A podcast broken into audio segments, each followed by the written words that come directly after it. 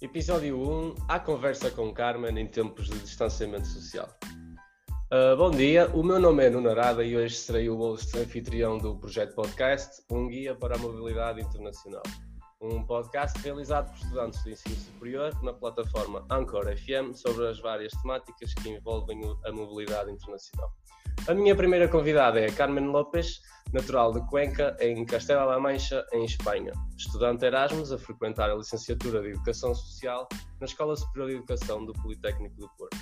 Iniciou a sua mobilidade ainda no início deste segundo semestre, em 2020, muito antes da pandemia tomar conta das nossas rotinas.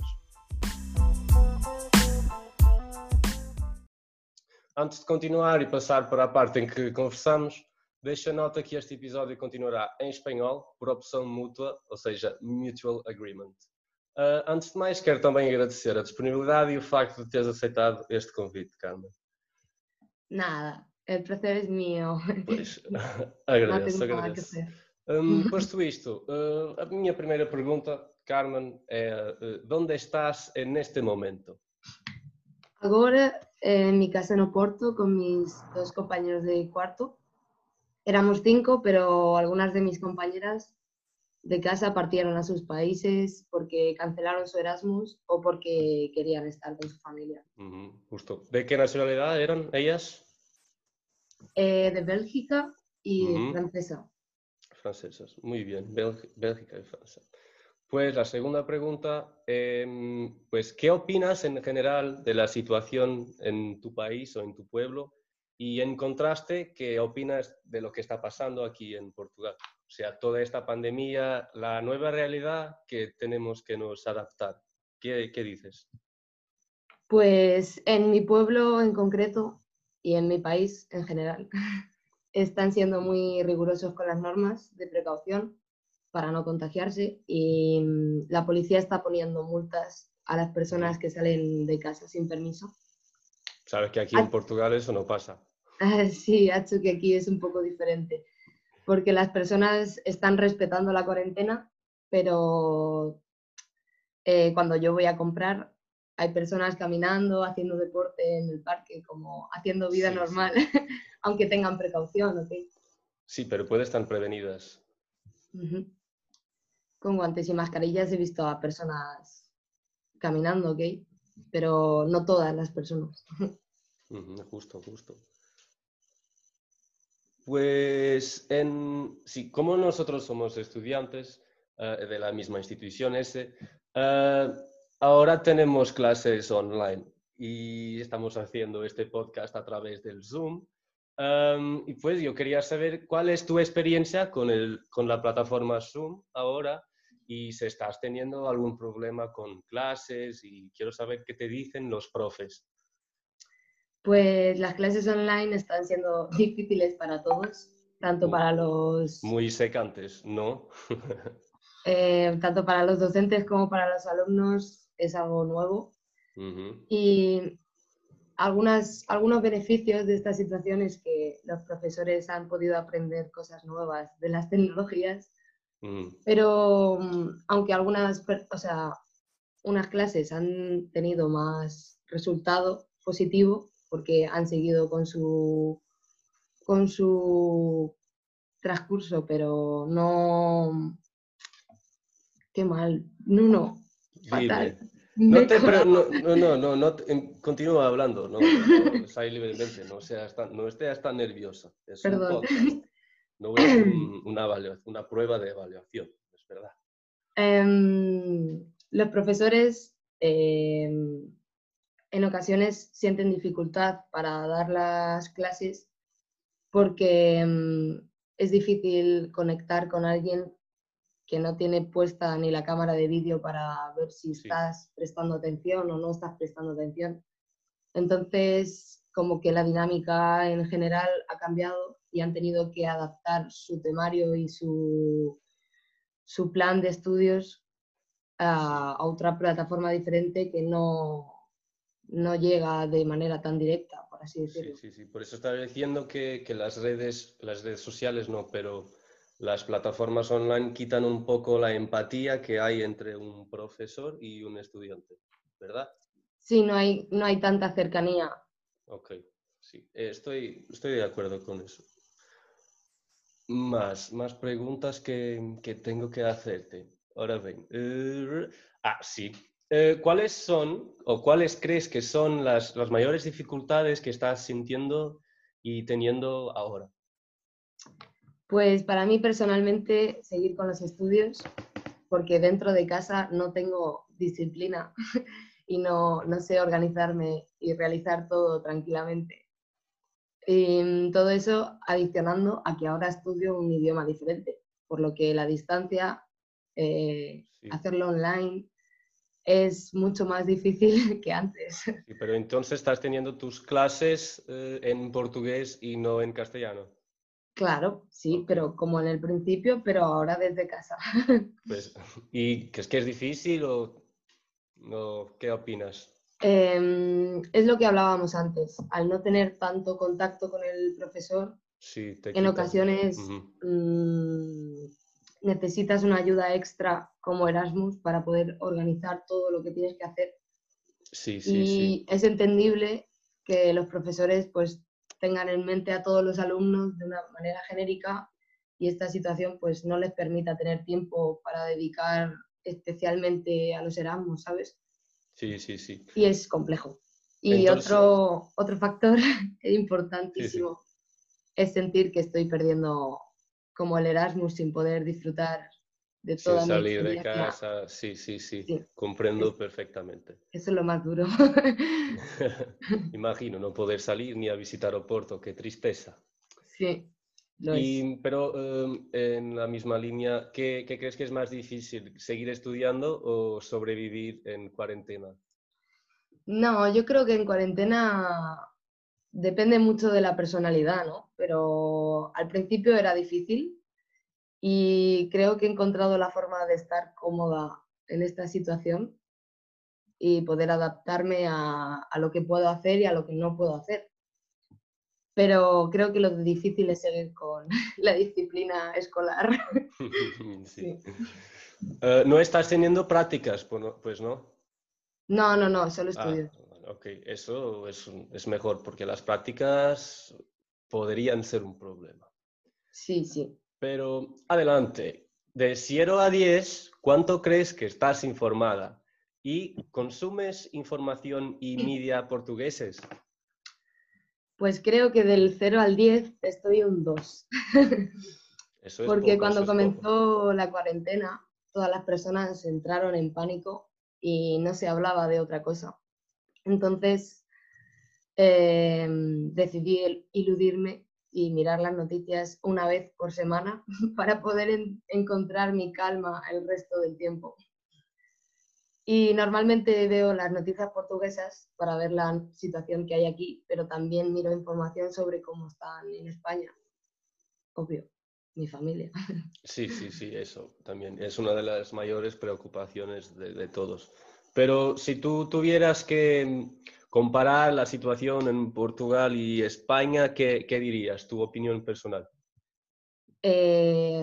Creo en términos de gobierno, infraestructura, en clase, sistema educativo, ¿qué, qué dices? mm, ha hecho que Portugal ha cogido la situación del coronavirus mucho más temprano, en el sentido de mm, poder eh, actuar de una forma más efectiva, parando las cosas antes, declarando el estado de alarma, como creo que en, en- en España se ha tardado mucho en actuar con todos los casos que había de contagio.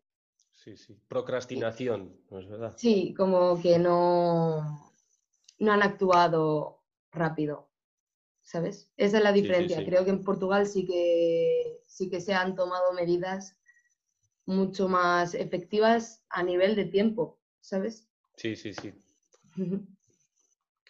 Pero no sé, realmente no es una situación que nadie tiene información. Ni, ni control, es una cosa que hay una necesidad de articulación entre las demás variedades de- del Estado y de la sociedad. Salud, educación, cultura, por ahí. Seguridad, seguranza, por ahí. Y es, es complicado, es complicado. para los dos y para, para, el mundo en general, pero yo que soy portugués tengo que saber tu opinión. Em, pues, eh, próxima pregunta, que es, ¿qué entidades eh, portuguesas, españolas, internacionales, gubernamentales o no gubernamentales, te intentaran a contactar en este periodo de tiempo? O sea, desde que empezó la este estado de emergencia y pandemia. Pues recibí muchos emails de mi universidad en España. ¿Cuál para es tu universidad en España? Solo por curiosidad. La de Castilla-La Mancha. Universidad, muy bien, muy bien. Sí. Eh, para asegurarse de si yo estaba bien, si quería continuar con mi Erasmus aquí en Oporto. También un, cuestionario sobre pues, si tenía síntomas, si no, si me encontraba bien emocionalmente, ¿no? También lo recibí igual del Gabinete de Relaciones Internacionales como del Instituto Politécnico, sí, sí. que mm, me enviaron muchos cuestionarios para conocer mi situación, ¿no? Y, y si a nivel académico y psicológico podía estar bien en cuarentena siguiendo con mis responsabilidades. Sí, sí. Pues es, es una tragedia para todos, es una tragedia. Em, ahorita preguntas más informales, que primera pregunta, ya que nosotros estudiamos en, en ESE, Escuela Superior de Educación, Uh, ¿qué, ¿qué, es lo que, lo que más echas de menos en la S?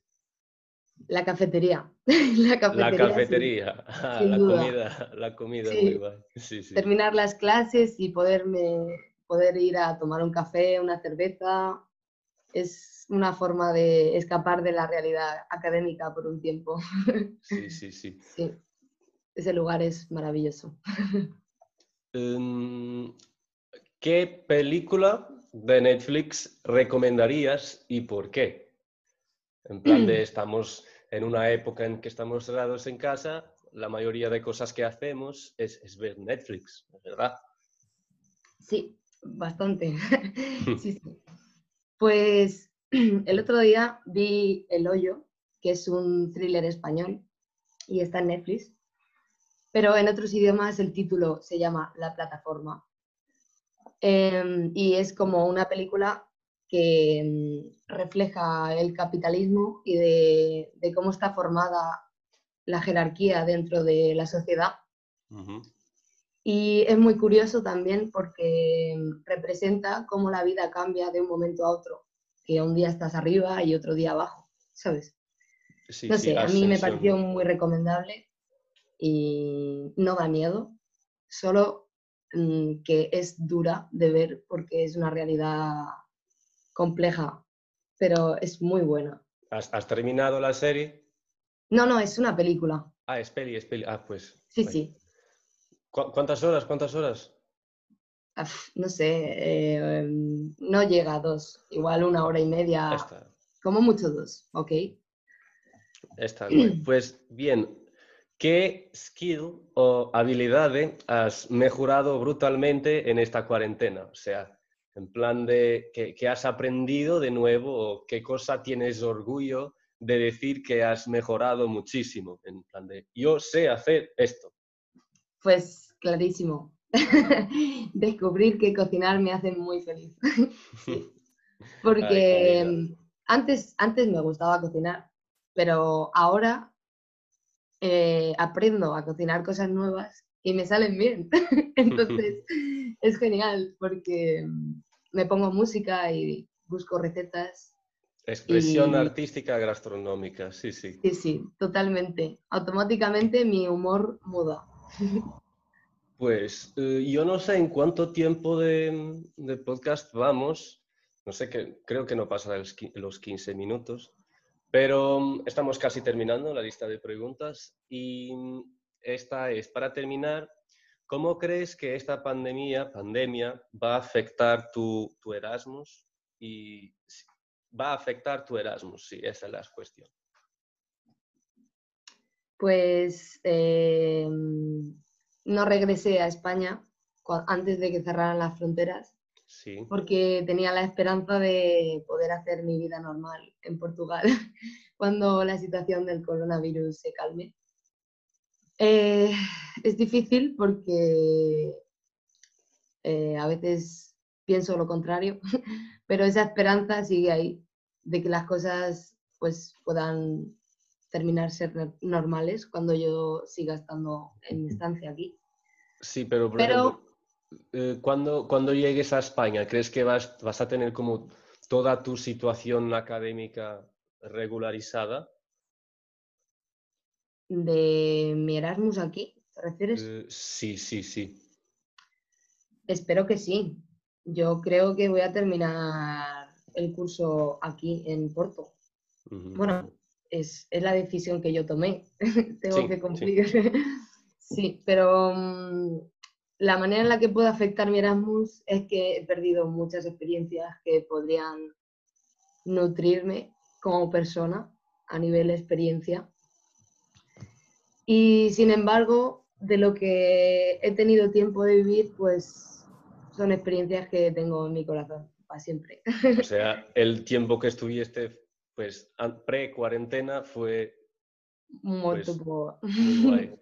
sí, sí. Y el 7-7 es maravilloso también. sí, sabemos. ¿Qué, ¿Qué, es lo que te más gusta de Oporto? Uf, pues em, yo que soy muy de naturaleza, me he enamorado de esta ciudad, la verdad. Porque em, creo que mi parte favorita es la Ribeira y las partes donde hay río o las vistas al río. Cualquier lugar desde arriba puedes ver el río, pero mm, es muy tranquilizante, es muy tranquilo, mucha calma.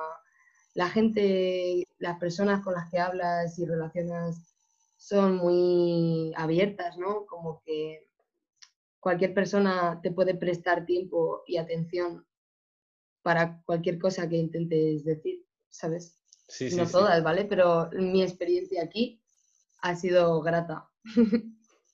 Me encanta oír esas palabras, escucharlas, esas palabras, porque a mí también personalmente he hecho de menos irme a Oporto, ¿sabes? A pasear, a tomar cafés, a comer por la tarde con mis amigos y pues es, es algo que ahora no, no, está disponible para todos. Sí, es em, una gran pena. Eh, pues bien, Carmen, yo creo que has contestado a todas mis preguntas. Eh, ¿Tienes alguna última palabra que, quieres decir a, las personas que van a escuchar este podcast? Sí, sí, sí.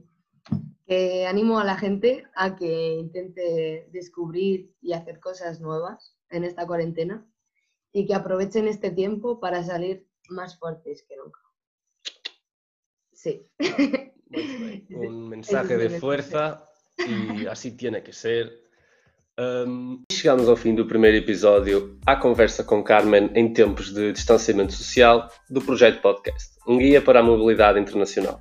Mais uma vez quero agradecer à Carmen pela aceitação do convite e pela sua presença virtual, assim como a todos vós ouvintes que tiveram a paciência para nos escutar até ao fim. Voltaremos brevemente com mais conteúdo e mais segmentos. Eu sou o Nuno, desfrutem da vossa quarentena, stay home, stay safe.